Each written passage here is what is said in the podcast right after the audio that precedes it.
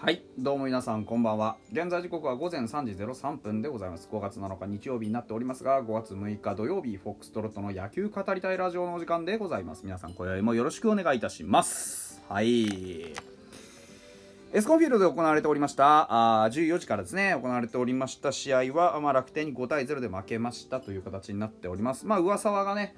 えー、投げましてで滝中との勝負でございました。えー、っとまあ1日でね、うん、最下位にまた転落してしまったわけなんですけどあまあね負けた試合なんであんまりこうね毎回毎回くどくどくどくど言ってても仕方がないとは思うんですけど噂のねあの投球が非常に締まらなくてですね結局あの7回投げましてで三者凡退が取れたのはもう最後の1回だけ。7回だけですね。あとはもう全部何らかの形でランナーを出すというようなピッチングでした。で初回それから4回、えー、6回と計3本のホームランを浴びまして5失点。まあ4失点か、うん、まあこれに尽きるかなという形ですね。うんあのー全て打たれたの直球だと思うんです。で一部シュートなんて話もありますけどまあ単純にシュート回転したあストレートが入っていったんだと思います。でなおまあ球速見ても140そこそこ。うんまあ単純に球威がないという状況。で立山投手コーチが言うにはあのそれでもフォアボールを出しまくってこうねランナー溜めまくっていた頃から比べればそれはもうかなり良くなっていると。いうような話でした。まあそうだと思います実際。えー、最初のね1今今日のね登板で6登板目なんですけど、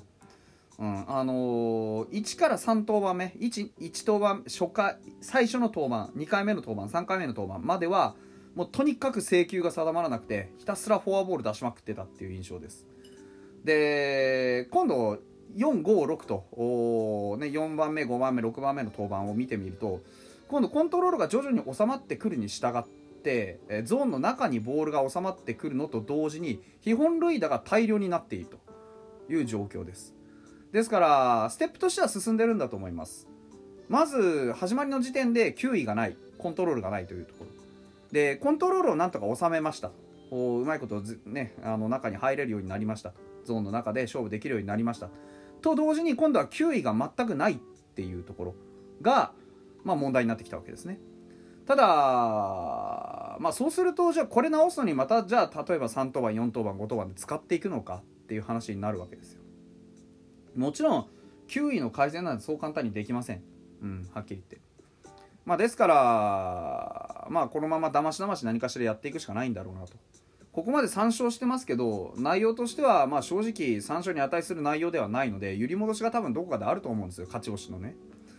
まあ、それが始まっていくと思うと、まあ、正直な話、ね、結論で言ってしまえばあの投げてみなきゃ分かんないし計算つかないし、まあ、勝つも負けるも運任せみたいな形になってくるので、まあ、それでローテーション回られても正直困るなっていうのが、まあ、見てる側からの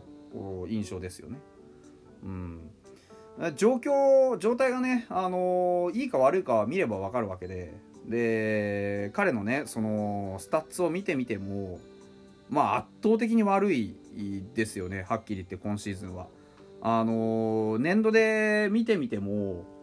ここまであの悪かったのは多分2015年以来だと思うんですよ。2015年防御率4.18でその時は5勝6敗だったんですね。でまあ奪三振も大した取ってないしの割にフォアボールは多いしっていうところで WHIP も1.39とかなんですね。でその時ですら、まあ、1.39の WHIP 要は1イニングに1.3人ランナーを出すと。1.4人ですねほぼね。なんですけど今年1.5人出すんですよ。だからあの2イニングに1回は2人出すっていう状況なんですね。ですからまあ当然ですけど三者凡退が取れないのはまあ当たり前ですよね。でまあ特筆すべきは被打率がこれまでで一番高いんです。あの2割6分4厘。だから変な話ですけどあのまあねあの野村君の打席ぐらいの確率でヒット打たれてるんですね。うーん。まあですしとにかく今年は失点がめちゃくちゃに多いです。打ち込まれてます。これまでで一番失点が多かったシーズンっていうのは、えー、2018年62失点なんですけどおじゃあ2018年何登板したかっていうと25登板して62失点なんですね。今6登板ですでに20失点してるんですよ。ってことは単純に考えると80失点ぐらいするペースなんです今。うん。まあそれでちょっと先発任せれっかっていう大きな大きな問題が出てくるわけですよね。うん。まあだからそこを考えるとやっぱり今年の噂は相当悪いなと。いう印象です。あのドライブラインに行って自分に合うねいいフォームを見つけてきたのかもしれないんですけど、まあ、その結果これだったら君は何のためにドライブラインに行ってきたのかなというところ非常に僕は疑問に思いますがまあ仕方がないですよね。なっちまったもんはしゃあないんで。まあなんとかうんまあ抑えれるようにしてもらうほかないんでしょうけれどもね。そういう算段はどこでつくのか僕にはちょっと見当がつきません、うん、まあ早く立ち直ってくれることを祈るしかないのかなっていうのと同時にあのー、まあ正直な話かなり信頼度が落ちてるので、うん、まあどうですかね。どうなることやろという感じです。まああの打線もねそういう状況でしたしあの古川のボーンヘッドやら磯端の怪我やらなんやらかんやらあったんでちょっとあんまり今日の試合は深くは振り返りたくないなというふうに思っております。うん。まあね、の松本剛が3安打、ね、しっかり打って3割1分まで出せあの打率上げてきたことに関しては非常にいいことだなと思いますし、ね、あの代わりに野村勇輝と万波中正がまた結局ね真ん中で沈黙してしまったんで、まあ、そういうところも含めてまだまだ波のあるチームだなというところ明日勝ってねもう1回5位に戻って、えー、来週を迎えたいなというふうに思いますけれどもね。はいでまあ、今日はあのお便り届いてるんでそっちの話もしたいんです。えっ、ー、と、これ昨日届いてたやつです。えー、匿名希望さんありがとうございます。いつも配信楽しみにしています。ありがとうございます。まずはハム方ですよね。粘れますね。見ていて楽しいです。えー、プロ野球ニュースで気になったことがあったので質問です。高木さんと谷繁さんという楽天戦について触れていたのですが、8回ファイターズの攻撃でノーアウト1、2塁から暴投で2、3塁になった後の松本選手のライトファールフライを小郷選手がダイビングキャッチ、えー、犠牲フライとなって同点になるという場面、あれ取りますか？という話になりました。普通に取れるものなら取って1つでもアウト取りに行くんじゃないのと思っていましたが聞いてるとベンチの考え方だと。展開も結果も変わっていたかもしれない。終わった話ですがフォークさんが楽天サイドならどうされますかということ。これ昨日ちらっと実は触れてたんですけどあの改めて言いますけど僕は絶対取らせないです。あれ取らせる意味がわからないので。というのもあの野球にはタッチアップっていう仕組みがあってね。えーと、ワンアウトもしくはノーアウトあの場面であれば例えば外野フライが上がった時に、えー、外野手が外野フライを補給するためにボールに触れた瞬間にスタートサードにいるもしくはセカンドにいるもしくはファーストにいる選手たちはスタートを切って次の塁へチャレンジすることができるんです。で送球が間に合えばタッチプレーでアウトになります。なのであの場面あれだけ深い位置からキャッチしてまあ送球したとしても間に合わないんですよね。普通に。でしっかりと補給体制が取れてなおかつ万全の体制でストライク送球できればアウトにできるっていう多分位置だと思うんですよ。なんですけどあの時王選手はダイビングキャッチしたんですよ。ってことは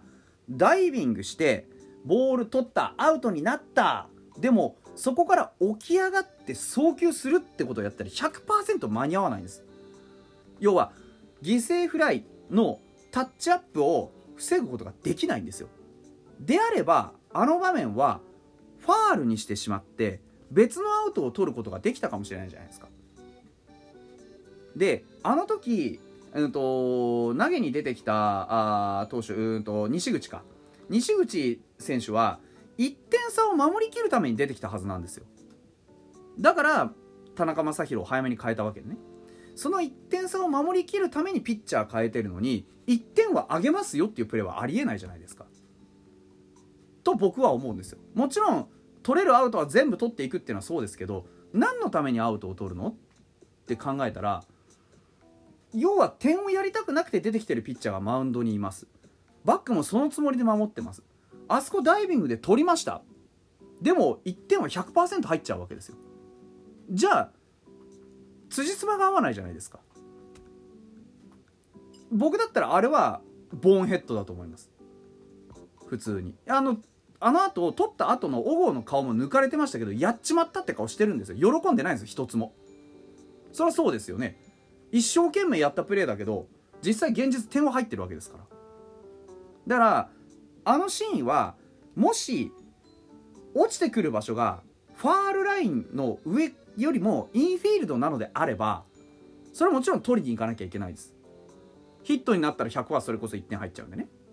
ですけどそうでなくてあれ補給した位置は外なんですよ。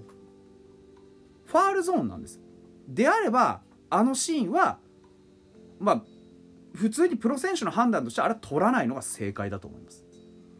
もちろんねアウトをアウト1つを優先するっていうチーム方針っていう話も分かりますけど僕はあれはミスじゃないかなというふうに思います、うん、まあタッチアップに関するプレーなんでねそういうチーム方針が出ることもあるのかもしれないというような